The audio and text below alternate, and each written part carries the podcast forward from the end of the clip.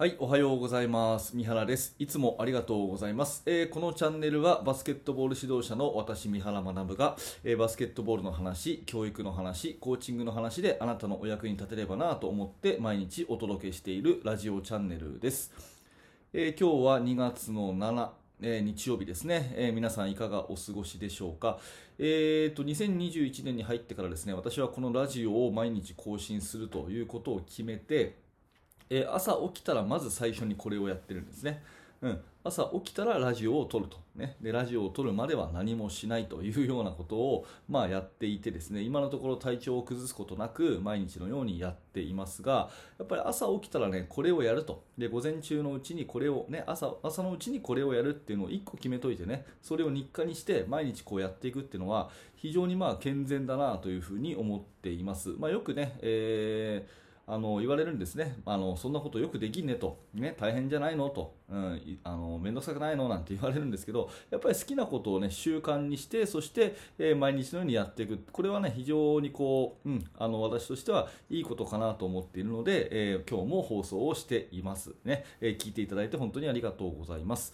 えーでは今日の本題ですけれども、えー選手がサボらない練習法3つということでちょっとねタイトル的にうんなんかあの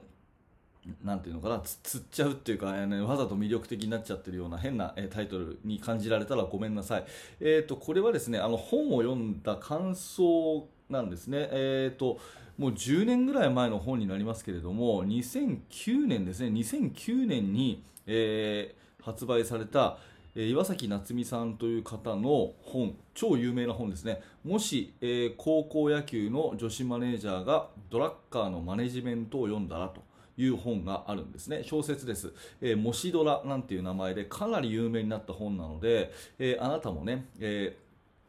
これ読んだことあるかもしれませんがこれ私ね、えー、と発売当時に読んででふとしてねちょっと読みたくなったなと思って、えー、とついこの前ねもう一回読んでみたんですよ。そしたらこのあの前に読んだ時より今の方がやっぱり面白かったですね。やっぱ指導者としていろいろ試行錯誤を私がしてるからでしょう。本当になんか面白いなと思ってもし指導者の方でこれ読んだことない方だったらですね、えー読んでみてください。もしドラで検索するとですね、小説出てくると思います。えーまあ、簡単にあらすじ言うとですね、まあ、いわゆる女子マネージャー、野球部のね、まあ、バスケもそうですけど、女子マネージャーっていうと、まあ、いわゆる雑用的なね、スコアつけたりとかさ、洗濯したりとかさ、お水汲んだりとか、そういう、えーイメージがある中で、まあ、マネージャーっていう言葉ってもともとはもう管理者、ね、監督という意味だから、えー私はそれをやった方がいいんじゃないかっていうことを考えるわけですね。で、えピーター・ドラッカーという非常に有名な方のマネジメントっていうすごく本質的なことが書かれている経営のね、えー、全てが書かれているような名著があるんですけど、それを読んでですね、それをこう実践していくと。で、そして野球部がみるみるうちに生き生きとね、えー強くなっていくというような、まあ、ざっくり言うとそんな話なんですよね。で、その中で素敵なエピソードがいくつもあるんですが、私が、ああ、面白いなって思ったのは、まあ、今日の本題である選手がサボらないようになる練習って何かっていうそんな話なんですよ。えー、とこの話の設定だとね、えーとまあ、都立高校の野球部、まあ、あんまり強くない野球部なんですけれども最初はもう選手が練習に来ないとしょっちゅうサボるとで来たら来たでなんかダラダラやってるというようなところから話が始まるんですね。うん、それで、まあ、そこから話が始まるんですけれどもあのまあ、練習をどういうふうにしたらね、えー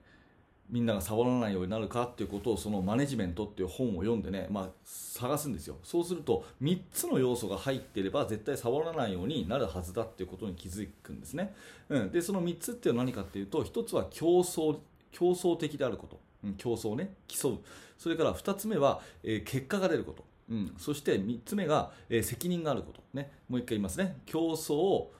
結果そして責任この3要素が練習の中に入っていれば選手はサボらなくなるっていうふうに、まあ、主人公の、ね、南っていう女子マネージャーは、まあ、導き出して練習をそういうふうにしていくんですね。うん、で、えーとまあ、練習は結構サボってもですねその選手って試合になるとサボらないじゃないですか。うん、結構そういう子いません、まあ、私はね、えー今、自分のチームここ数年、ね、練習サボっても困ってるっていう悩みは正直今のところ私はないんですけれども、まあ、昔はあったりしたし、まあ、その気持ちもねよくわかるんで、えーまあ、その練習はねよくサボる子でも試合になると本気になりません？うん、そういうけあの思い当たる人いると思うんですよ。でそれなんでかなって思った時にやっぱこの3つが入ってるからっていうことなんですね、えー、競争的である、ね、それから、えー、結果が出る。そして責任があるということですよね。だから競争することでもなくてただただなんか同じ動作の繰り返しっていう練習はやっぱり人間はサボりがちっていうことですよね。それから結果が出ない、ね。えー、これをまあ、パスをね例えば100回やるとか、まあ、そういう練習あると思うんですけどパスを100回やったところで人と競ってるわけでもなければ、ねえー、結果も出ない別にこれで勝ったとか負けたとか、ね、どのぐらい成長したとかっていうこともないとなるとやっぱり張り合いがないと。いうことですよねそれから責任ですよねあの自分が休んでも休まなくてもやってもやらなくても別にチームは回るっていうふうに考えちゃうと、まあ、すごくあの選手としてはこうやりがいが見いだせないということなんですよね。なのでまあ、あの競争性を持たせる練習に競争性を持たせる。うん、ということ、それから、えー、結果を出す、まあ、結果を出すというのは、まあ、バスケットの練習でいうと、例えば、えー、数字を取るっていうことだと思うんですね、あのシュートの本数をこう数えて、1週間前と今日とね、えー、確率をちゃんとこう測ってみようとかね、そういうふうにやるとか、であとは責任を持たせるっていうのは、グループを作ってね、そのグループで競争させて、ね、全員がちゃんと自分のノルマを達しないと、えそのグループの勝利にならないとかね、まあ、例えばそんなふうにしていって、って練習にこの競争結果責任っていう3要素これをね、えー、入れていくとやっぱりあのいい練習になるというふうになるんですよね。まああのー、指導者として悩みとしてはねやっぱり選手が、えー、部活やめちゃうっていうところが一番こう寂しい話じゃないですか。うん、私はまあ少なくとも私はそう思うのね、うん、その時にやっぱりあのいろんな事情があるからやめちゃう子はしょうがないかもしれないんだけど一つやっぱ考えなきゃいけないのは自分がやらせてる練習って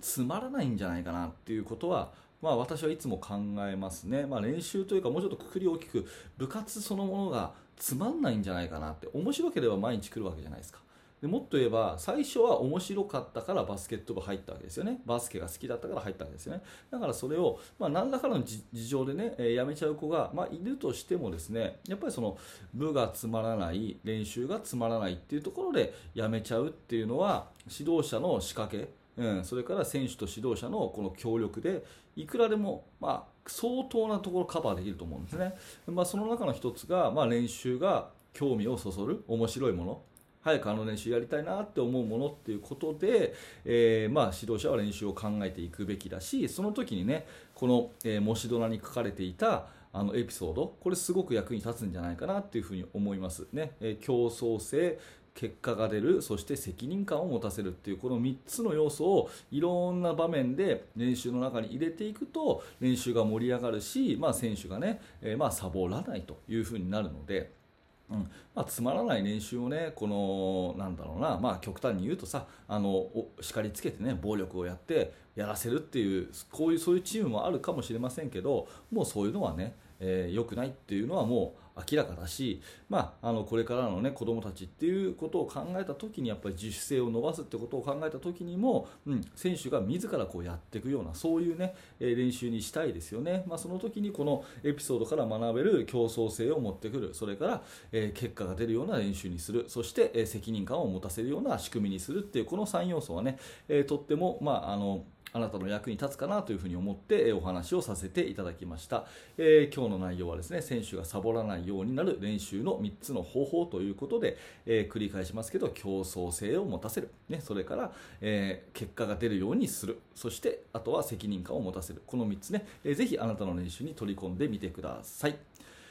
はい、えー、今日も最後までお聞きいただいてありがとうございました。ちょっとお知らせですね。えーと、まずメインチャンネルの方でですね、えー、やってるんですが、今、あの3日に1回動画を、えー、メインチャンネルバスケの大学では更新していてファンダメンタル講座ということでですね、うん、あんまり再生回数伸びないんですけど、まあ、それは分かってて作ってるんですがもう素人の方がね指導者の1年目の方バスケットをこれから始めたって方が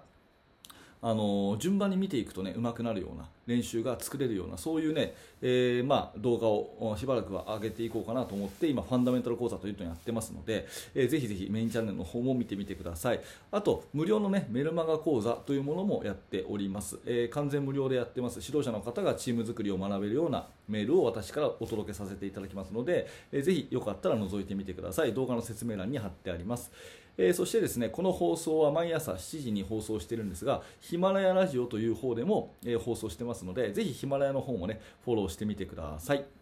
はい、えー、今日も最後までご清聴ありがとうございました。三原学でした。それではまた。